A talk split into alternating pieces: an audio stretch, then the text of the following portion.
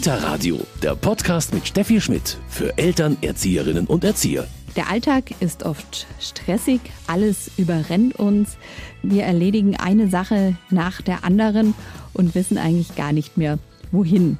Und genau über dieses Thema, beziehungsweise wie es ein bisschen anders laufen kann, wie wir achtsamer werden und mehr Selbstmitgefühl haben, spreche ich heute mit der systemischen Einzelpaar- und Familientherapeutin Miriam Baumann-Wiedling. Achtsamkeit und Selbstmitgefühl, das sind ganz wichtige Bestandteile, die man, ich sage jetzt nicht einfach lernen kann, aber lernen kann. Ja, das kann jeder lernen. Es ist auch nichts Neues, was wir lernen müssen, sondern wir müssen vorhandene Fähigkeiten, die wir natürlicherweise haben, stärken, vielleicht ein bisschen ausgraben, kultivieren, trainieren. Und wie das geht oder funktionieren könnte, da geben wir heute hier einen kleinen Einblick hier im Kita-Radio. Mein Name ist Steffi Schmidt und ich freue mich, dass Sie dabei sind.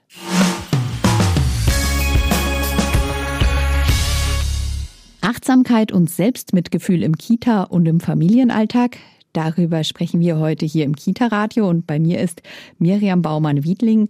Sie ist systemische Einzelpaar- und Familientherapeutin, Heilpraktikerin für Psychotherapie und MBSR und MSC-Lehrerin. Grüß Sie. Hallo, Frau Schmidt. Frau Baumann-Wiedling, Achtsamkeit und Selbstmitgefühl. Das sind für Sie ganz, ganz wichtige Punkte im Leben. Genau, das ist so praktisch die Basis. Wenn ich mit mir persönlich gut verbunden bin, wenn ich mich gut kenne und spüre, wenn ich bemerke im Moment, wie ich reagiere oder reagieren möchte, dann habe ich eine Wahlfreiheit, dann kann ich mich gut versorgen, ich kann meine Impulse, ich kann meine Emotionen regulieren, ich kann angemessen in Situationen reagieren, ohne vielleicht den anderen für irgendwas verantwortlich zu machen, wofür er gar nicht verantwortlich ist. Also insofern ist es eigentlich was, was jedem gut tut, was jeder gut gebrauchen kann und was sich automatisch dann positiv auf meine Beziehungen in allen möglichen Bereichen auswirkt. Und etwas, was auch jeder zum Beispiel bei Ihnen lernen kann. Egal wie stressig der Alltag ist, egal wie stressig es zum Beispiel die Erzieherin in der Kita hat, wenn der Personalmangel groß ist oder die Eltern in der aktuellen, meinetwegen, Trotzphase mit ihrem Kind, das kann man lernen und dann geht man leichter durchs Leben. Genau, das kann man lernen in diesen acht Wochen Kursen.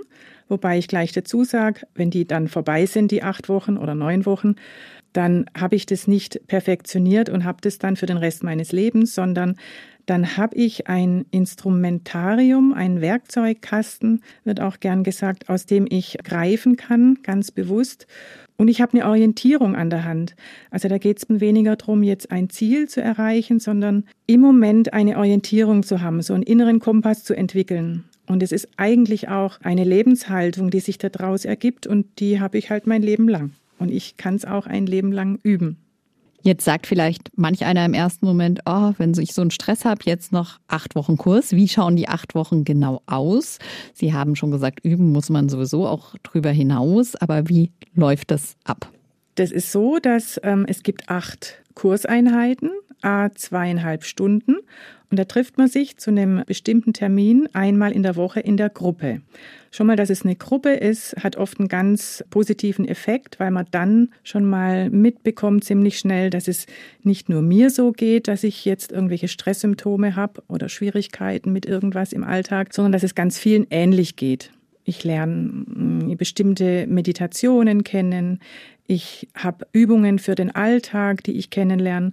Und ich habe den Gruppenaustausch. Und ich bekomme ein Handwerkszeug auch mit, wie ich täglich zu Hause üben kann. Und das ist wichtig, weil es ist ja eigentlich auch nichts anderes wie ein Training, ja, so ein Gehirntraining. Es ist beim Üben so, wie wenn wir ein neues Instrument oder eine neue Sprache lernen, da fangen wir nicht mit den schwierigsten Sachen an, sondern mit einfachen Übungen im Alltag. Und was könnte das zum Beispiel sein? Ja, das könnte zum Beispiel sowas sein, dass Sie jetzt vielleicht mal kurz ein paar Sekunden wahrnehmen, wie es eigentlich ist, ich vermute mal, sie sitzen auf einem Stuhl oder im Sofa, sich da zu spüren. Zu spüren, wie die Füße mhm. am Boden sind, wie die Rückenlehne sich anfühlt und vielleicht ein paar Momente auch bemerken, wie der Atem fließt, ohne dass sie was verändern. Und es hört sich sehr banal an, hat aber langfristig wirklich Auswirkungen, weil sie üben, mit sich in Kontakt zu gehen. Und das ist was, was ganz viele Menschen, und da schließe ich mich gern mit ein, verloren haben, immer mehr verlieren durch diese, ja, durch die Zeit, in der wir einfach leben. Ich möchte da gar nicht ins Detail gehen, aber ganz oft ist es so, dass wir alle im Funktionsmodus sind. Wir arbeiten To-Dos ab, wir helfen, wir kümmern uns, wir tun und äh, verlieren dabei den Kontakt zu uns selber. Und wenn wir halt den Kontakt zu uns verlieren, dann gehen wir halt leicht über unsere Grenzen. Wir spüren uns nimmer. Wir sind vielleicht ungerecht zu uns selber oder zu anderen. Wir sind genervt. Wir entwickeln Symptome. Wir sind gereizt, überarbeitet, überfordert. Das ist ganz normal. Deshalb ist es gut, aus diesem dauerhaften Stressmodus rauszukommen und sich wieder mit sich zu verbinden. Das muss man aber, Sie haben schon gesagt, ganz, ganz viel üben. Und man lernt quasi die Inputs in Ihren Kursen und dann geht's ans Üben. Genau, man übt während dem Kurs, während dieser Woche natürlich und tauscht sich immer wieder mit den anderen aus. Wie geht's denen beim Üben? Was waren Schwierigkeiten? Was waren überraschende, positive Momente? Und es ist praktisch wie so ein Anfangspush in diese Richtung. Ja, der Kurs ist recht intensiv und hinterher geht's drum dass jeder, jede Person sich das rauspickt, was für sie sinnvoll ist, was sie in den Alltag integrieren kann, ja, womit man sich auch leicht tut. Das wird dann nicht zum zusätzlichen Stressfaktor, das wäre ja kontraproduktiv, sondern ich mache hier nur das weiter, was mir Freude bereitet, wobei ich merken kann, das tut mir gut, das bringt mir was, ja, und es tut den anderen gut. Heute hier bei mir Miriam Baumann-Wiedling. Sie ist systemische Einzelpaar- und Familientherapeutin und MBSR-Lehrerin und MSC-Lehrerin. Da geht's um Achtsamkeit und Selbstmitgefühl. Das Wort Selbstmitgefühl, da bin ich so ein bisschen drüber gestolpert, aber eigentlich ein ganz schönes Wort. Da ging es mir genauso, als ich das zum ersten Mal auf einem Buchtitel gelesen habe und das hat mich irritiert. Ich glaube, es ist eine Wortneuschöpfung und gleichzeitig hat es mich fasziniert und hat dazu geführt, dass ich mir das Buch gekauft habe und ziemlich schnell gemerkt habe, ja, das ist sehr spannend, das Thema, weil es darum geht, letztendlich, wenn man es auf den Punkt bringt, zu lernen, sich selbst genauso freundlich zu behandeln wie eine gute Freundin oder einen guten Freund. Und das ist nicht weit verbreitet, weil über zwei Drittel der Menschheit zumindest der westlichen Bevölkerung, ist zu anderen freundlicher als zu sich selber. Wir sind zu uns meistens viel kritischer, härter im Umgang mit uns. Wenn es aber einer Freundin passiert, sind wir oft viel wohlwollender, können wir zuhören, können wir die in den Arm nehmen, ja, trösten und so weiter. Und letztendlich geht es darum, dass wir uns selber mit in diesen Kreis mit hineinnehmen. Und das kann man wirklich lernen. Und da ist es auch wieder so, das ist nichts Neues, was wir lernen müssen, sondern wenn man es mal fachlich ausdrückt, aktivieren wir unser Fürsorgesystem. Und das ist ein System, was jeder Mensch hat. Wenn Sie sich jetzt einfach nur kurz vorstellen, Sie haben ein Baby im Arm oder da sitzt jetzt ein kleines Kätzchen auf Ihrem Schoß, dann würden wahrscheinlich alle sofort mit der Stimme ein bisschen höher gehen. Jeder hätte das Bedürfnis, das Tier oder das Baby zu umarmen. Ja, und das sind alles Zeichen vom aktiven Fürsorgesystem. Und das haben wir alle. Nur halt in Bezug auf uns selber ist es ein bisschen so zugedeckt. Und gerade wenn Sie das so erzählen, denke ich mir, ja, ähm, da ist vielleicht der Kita-Alltag oder der Familienalltag sogar ein ganz guter Schauplatz dafür. Denn Kinder können das ja noch ganz gut. Und ja, wir trainieren es ihnen irgendwann ab. Genau, wir sind ja immer Modell für unsere Kinder. Und ich sage jetzt extra Modell und nicht Vorbild, weil da denke ich selber immer, ich will ein positives Vorbild sein. Wenn die Kinder sehen, wie wir im Alltag mit Stress umgehen oder mit Überforderung oder äh, damit, dass wir erschöpft sind, wenn die das von uns abgucken können, wie wir dann für uns sorgen, dann sind wir ein wunderbares Modell. Das können sie dann von uns lernen, wie das geht, dass man Nein sagen kann, dass man gut für sich sorgen kann, dass ja, dass wenn man erschöpft ist, dass man sich dann zurückzieht, ja, wie man mit schwierigen Gefühlen umgeht. Das sind alles diese Dinge, die wir letztendlich auch in diesen Kursen lernen. Und es gibt auch diesen Ausdruck, dass wir uns darüber, ja, sowas wie nachbeeltern können. Ja, es geht ja darum, meine Reaktionen kennenzulernen und die erstmal anzunehmen, so wie sie sind. Meine Gefühle wahrzunehmen, mich zu spüren und eben nicht dagegen ankämpfen, nichts anderes haben wollen. Und das ist was, das ist bei ganz vielen von uns ausbaufähig, weil wir oft dagegen ankämpfen, uns irgendeine Wut nicht erlauben oder eine Erschöpfung nicht erlauben. Und das Ganze hat auch nichts mit Egoismus zu tun. Gerade im Familienalltag oder eben in der Kita, wo die Personalnot groß ist.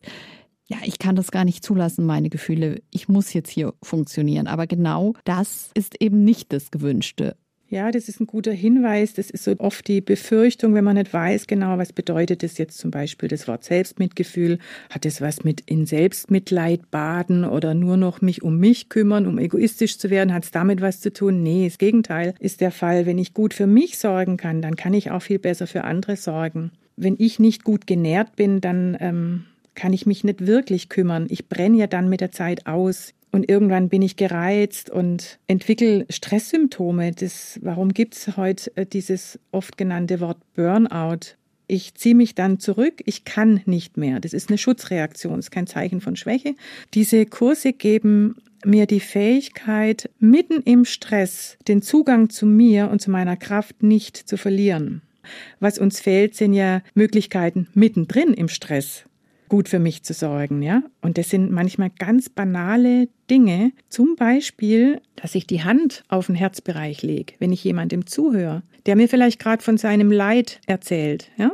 Also wenn ich jetzt einen helfenden Beruf habe zum mhm. Beispiel, um mit mir im Kontakt zu bleiben, um auch mich zu spüren und auch mir einen Halt zu geben, um mich daran zu erinnern, dass ich auch noch da bin und mich nicht verliere im Leid des anderen, weil dann bin ich nicht mehr hilfreich, dann muss man mich dann irgendwann selber trösten. Der Kita-Alltag, der Familienalltag, die sind oft stressig. Manches vom Stress ist aber auch hausgemacht. Wir sprechen heute über die Themen Achtsamkeit und Selbstmitgefühl.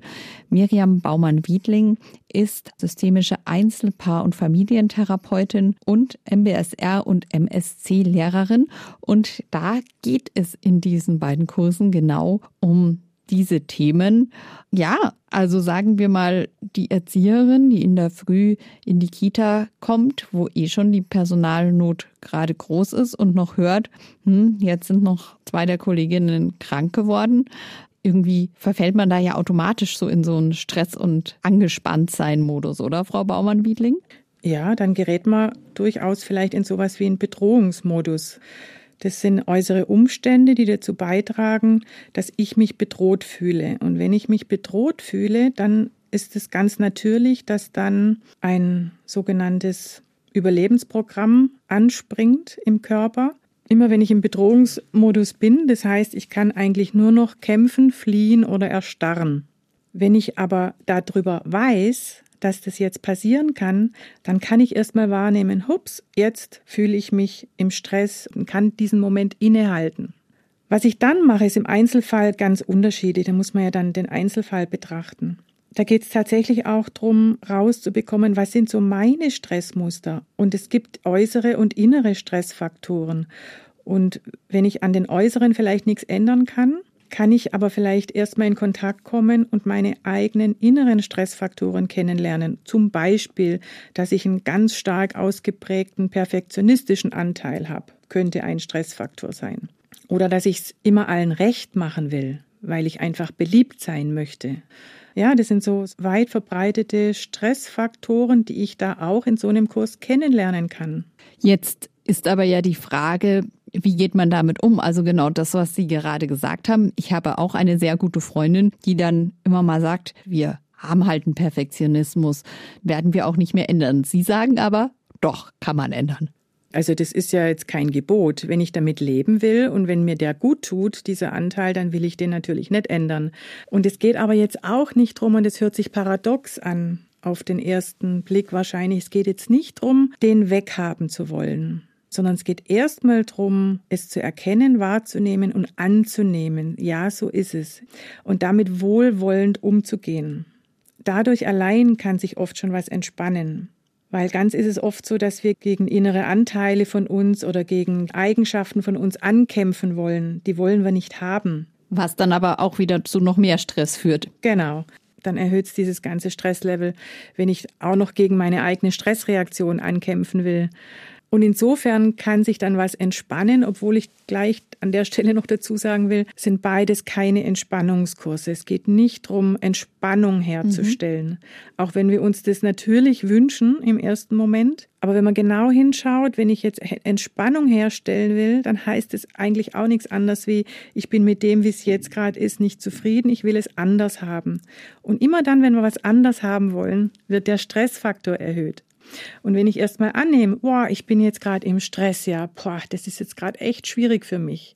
Nur diesen Moment der Annahme, wenn das wirklich echt ist, nicht so aufgesetzt, dann entspannt sich schon was bei mir, wenn ich das annehmen kann und sehen kann und mich dann zum Beispiel freundlich behandeln, wie eine Freundin, die ich dann auch vielleicht in den Arm nehmen würde oder ihr ein paar tröstende Worte zusprechen. Wenn ich das bei mir selber anwenden kann, dann dadurch entspannt sich oft was. Und letztendlich geht es ja darum, mich in der Situation anzunehmen und langfristig auch mich als Person anzunehmen, so wie ich bin. Und das mache ich dann auch in meinem Umfeld. Das mache ich dann auch meinen Kindern gegenüber. Da bin ich dann auch viel toleranter, kann die eher annehmen, denen freundlicher und wohlwollender begegnen. Also letztendlich profitieren wirklich alle davon. Ja, würde ich sagen, auf allen Ebenen ich selber und mein Umfeld, beruflich, persönlich, privat, in der Familie, im Umgang mit Kindern. Und ich bin immer Modell, ja. Das hat ja immer einen Effekt. Wenn ich mir das erlaube, dann erlauben sich auch die anderen in meinem Umfeld. Frau Baumann-Wiedling, das kann wirklich theoretisch jeder lernen. Merken Sie schon von Anfang an, wem es ein bisschen schwerer fallen wird als dem anderen oder erleben Sie da auch manchmal wirklich Überraschungen? Ja, da gibt's viele Überraschungen. Das Allerwichtigste ist ja, ob jemand wirklich bereit ist, hinzuschauen, bereit ist, sich mit den Themen auseinanderzusetzen, bereit ist, im Alltag auch hinzuschauen. Das kann jeder lernen. Natürlich kann das jeder lernen. Wie gesagt, das sind Fähigkeiten, die wir nicht neu erlernen müssen, sondern die müssen wir vielleicht ein bisschen ausgraben, aktivieren, kultivieren. Insofern kann das wirklich jeder. Da gibt es dieses berühmte Zitat von Viktor Frankl, der gesagt hat, zwischen Reiz und Reaktion gibt es einen Raum.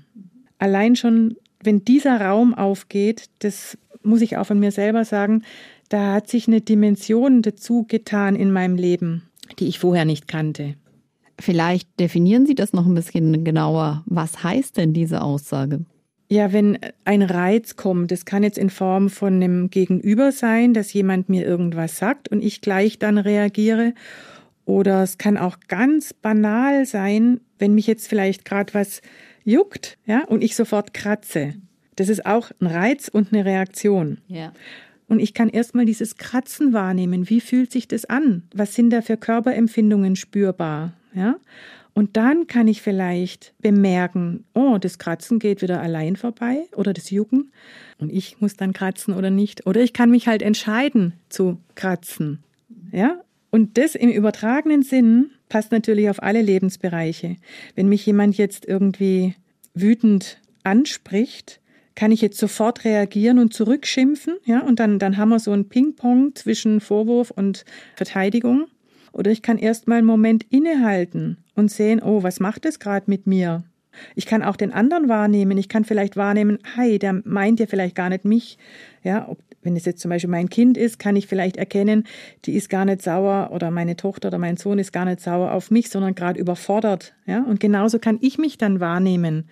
Und bevor ich reagiere, kann ich dann entscheiden. Und manchmal erübrigt sich die Reaktion, weil es genügt hat, es einfach nur mal wahrzunehmen und da sein zu lassen. Und dann habe ich vielleicht noch die Möglichkeit, angemessen zu reagieren. Und alle Facts zu MBSR und MSC-Kursen bekommen Sie jetzt hier im Service von dem Gast unserer heutigen Sendung, Miriam Baumann-Wiedling. Kita Radio Service MBSR heißt Mindfulness-Based Stress Reduction. Auf Deutsch wird es immer gern übersetzt mit Stressbewältigung durch Achtsamkeit. Ist also ein Achtsamkeitstraining.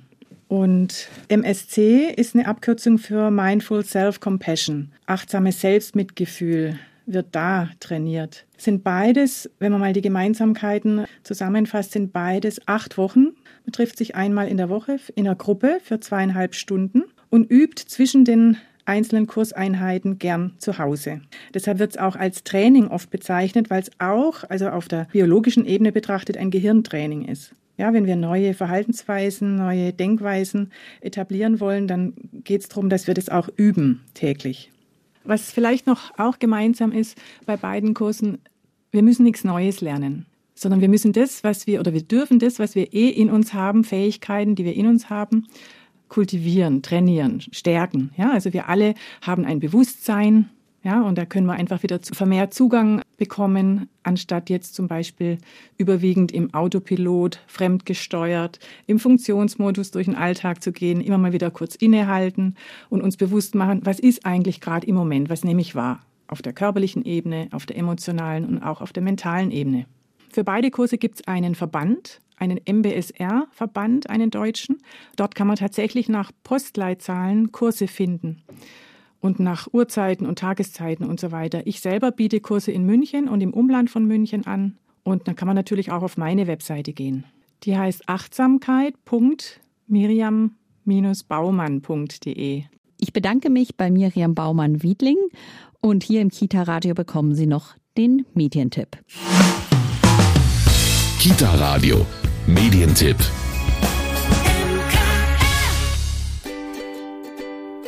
Selbstmitgefühl entwickeln. Widerfährt uns Leid, reagieren wir meist mit Widerstand, sind enttäuscht, schämen uns oder machen uns Vorwürfe. Wie wäre es, wenn wir uns stattdessen trösten und ermutigen würden? So wie wir es vielleicht für einen geliebten Menschen täten.